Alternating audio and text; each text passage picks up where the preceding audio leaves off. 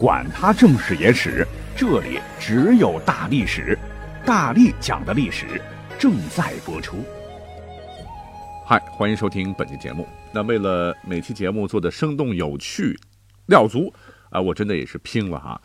那光想本期节目做什么，我就想了整整两天啊。就在我绝望的时候，咣，还有我灵机一动，得，刚好我看了一集《机器人总动员》，那干脆咱们今天呢，就来好好讲一讲。古代机器人的节目，那有朋友可能会说了哈，对哈，不要问我，谁不知道第一台机器人是美国人恩格尔伯格先生在一九五九年发明的？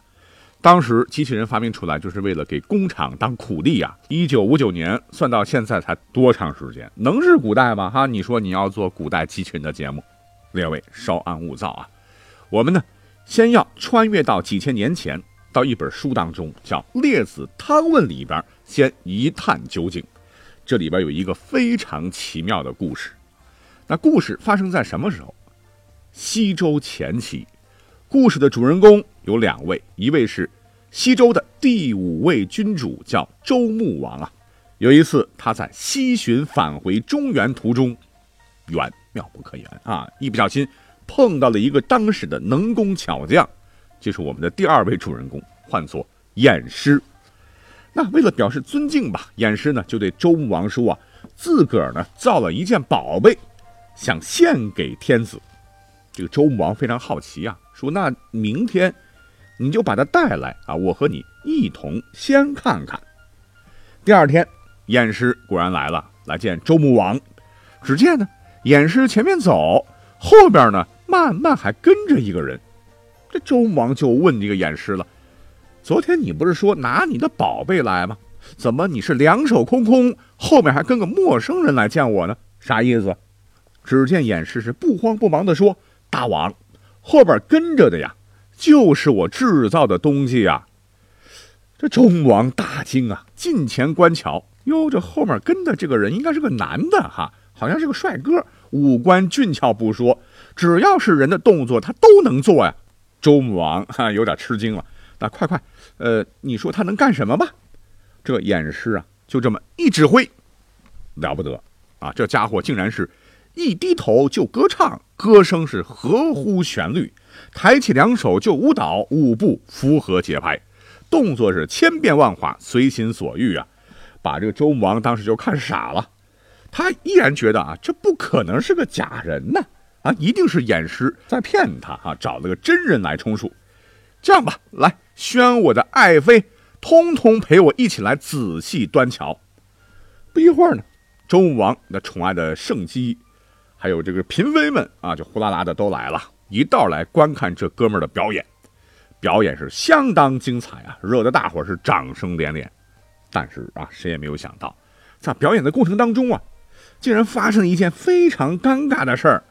哎，就是偃师自称造出来的这位歌舞艺人吧，这位小哥吧，他有点轻浮了。他可能觉得这个王的女人们长得都太漂亮了哈，竟然当着人家老公的面，眨着眼睛去挑逗这些嫔妃们，这放电唰唰唰啊，让嫔妃们都是满脸桃花红啊。这一下可把周穆王气坏了，好你个偃师！你找了个真人跑到这儿来调戏我的女人，七嘴当诛啊！侍卫们把这个小白脸先给我砍了，再把这个老家伙给我剐了！啊，这个龙威大怒啊，这一下可把偃师给吓坏了。没等卫兵过来，他自个儿呢先拿佩剑咔嚓一剑，把这哥们儿给砍成两截。这时候大家伙一瞅，哇，没一点血哦！原来啊。整个人啊，都是用皮革、木头、树枝、漆和白垩、黑炭、丹砂等这些材料啊凑合而成的。这个穆王好奇的不得了啊，蹲下来就仔细的检视。哎，只见这个人啊，这肚里边啊有肝胆、心肺、脾肾、肠胃，外部呢则是筋骨、肢节、皮毛、齿发。虽然都是假物，但跟真人相比啊，没有一样不具备的。哇！周穆王一下就乐了哈，叫偃师赶紧把这个东西重新给我组合好，就把这个小哥又给复活了过来。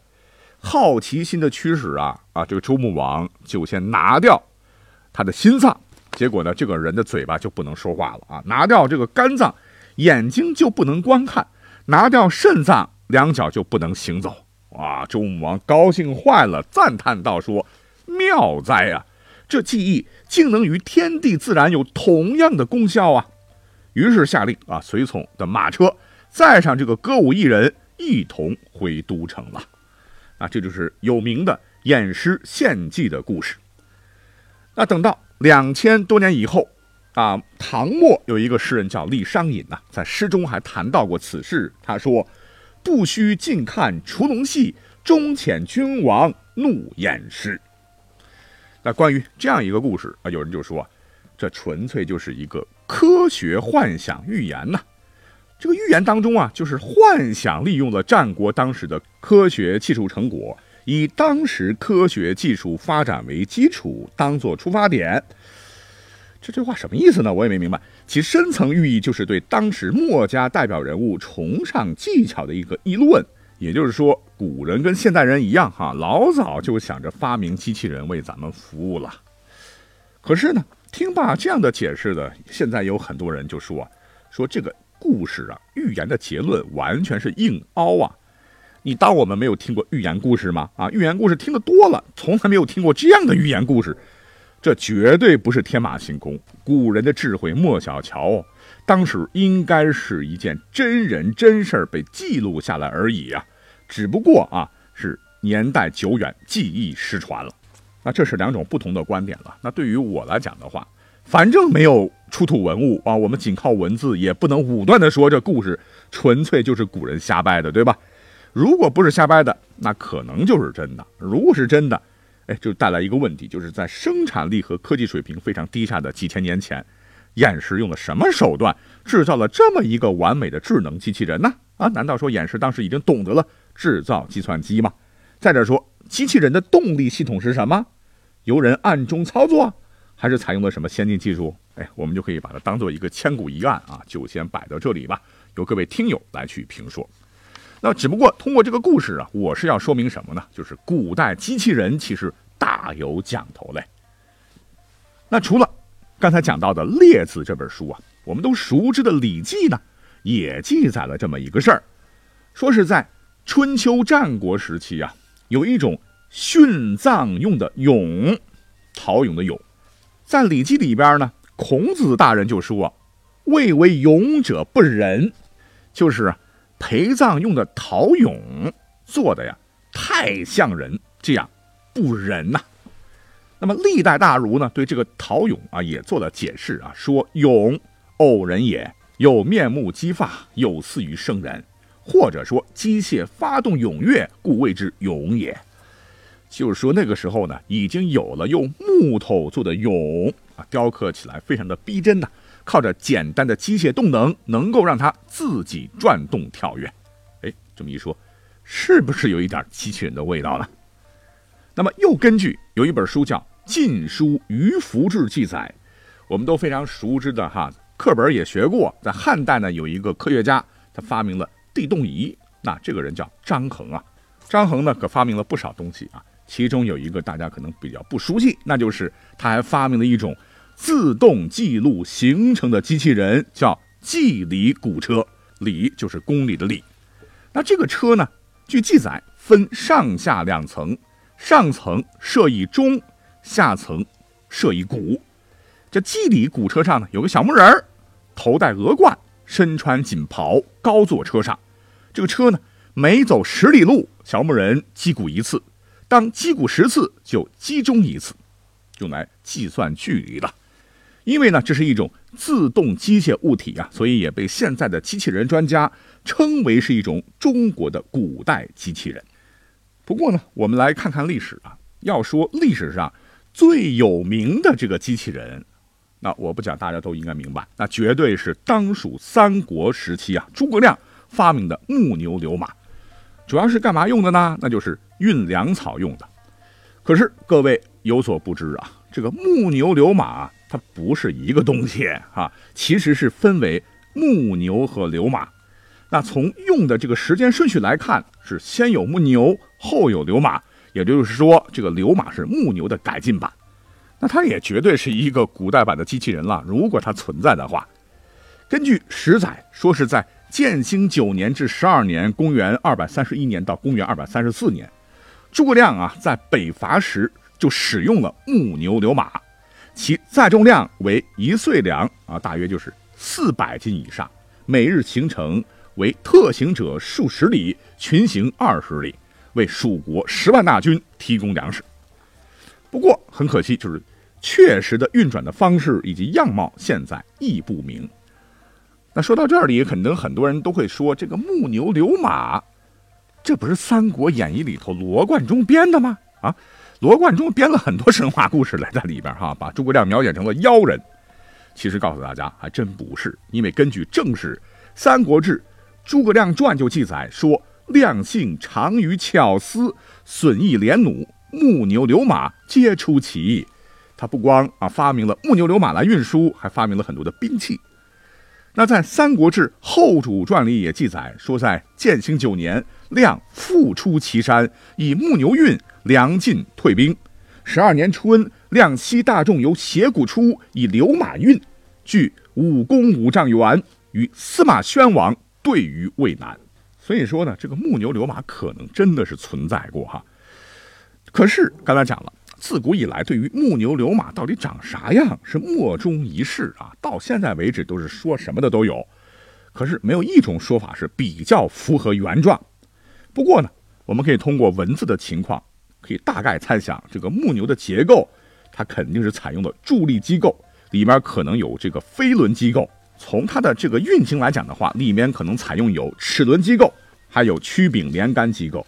人在推动木牛的时候，里面的曲柄连杆机构通过齿轮带动飞轮，飞轮运转起来以后呢，因为飞轮的惯性给木牛以助力，这样就达到了省力的目的。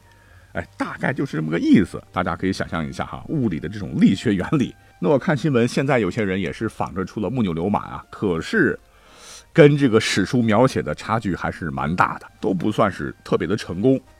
不过呢，在历史上，也就是在。诸葛亮死后的两百多年以后，哎，南北朝当时有一位科技天才，据说又再造出了木牛流马，跟诸葛亮当年的基本上是一模一样。那这位科技天才就是祖冲之。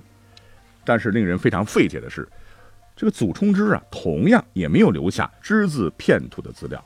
为什么都没有留下来呢？这也是一个历史的悬案吧。其实啊，除了诸葛亮的木牛流马。三国这里边还介绍过三国时期的一位牛人，这个大家可能就不太熟悉了哈。他呢也发明出了机器人，那这个人叫马军啊，因为名气不如诸葛亮大，所以就被历史上忽略了。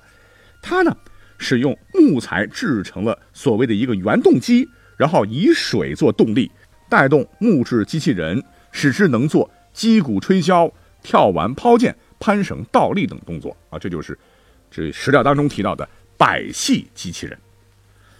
那么再之后，我们扒拉扒拉历史啊，到了隋炀帝时代，也有这么一个机器人的奇妙的故事啊。话说当时呢，有一个姓柳的文人，非常受到隋炀帝的重视啊。隋炀帝很喜欢他，经常和他一起饮酒，有的时候呢，和他同榻共席。这倒不是说两个人有什么奸情啊，是因为这个柳这个人呢，啊，满腹经纶。啊，知道很多的故事和典故，而且为人随和，言语诙谐，谈吐幽默，啊，说出的笑话常叫人听的是大笑不止，呃，所以让隋炀帝非常开心嘛。但是因为这个人呢在外地宣进宫啊，每回都不太容易啊，不能每天都宣他进宫嘛，所以隋炀帝就专门叫工匠刻成了一个相貌非常像柳的一个木人，而这个木人的腹部装有机关，能够站起来、坐下去，并能行跪拜礼。和真的柳是一模一样。隋炀帝啊，每晚夜饮的时候啊，就叫这个宫里边的人把柳的木像放到桌子上来陪伴自己。隋之后是唐，关于机器人的记载就更有趣了啊。有这么一个故事，说当时在杭州呢，有一个叫杨务廉的工匠啊，历史上他真有啊，被封为大将，后来贪污被免职了。他研制了一个僧人模样的机器人啊。能够手托化缘的铜钵，能学和尚化缘，等到这个钵中钱满就自动收起钱，而且还会向施主来躬身行礼。那当时杭州的市民都争着向此波投钱来观看这种奇妙的表演。每天呢，这个小和尚啊都能为主人捞到数千钱啊，真可谓是别出心裁，生财有道。好，是不是很奇妙？哈哈。总之，古代的机器人啊，不管是正史的、野史的，其实都有所记载。如果他们在历史上真的存在过，那他们绝对是当之无愧的现代机器人的鼻祖啊！向我们充满想象力的前辈们致敬。那感谢收听本期节目，我们下期再会。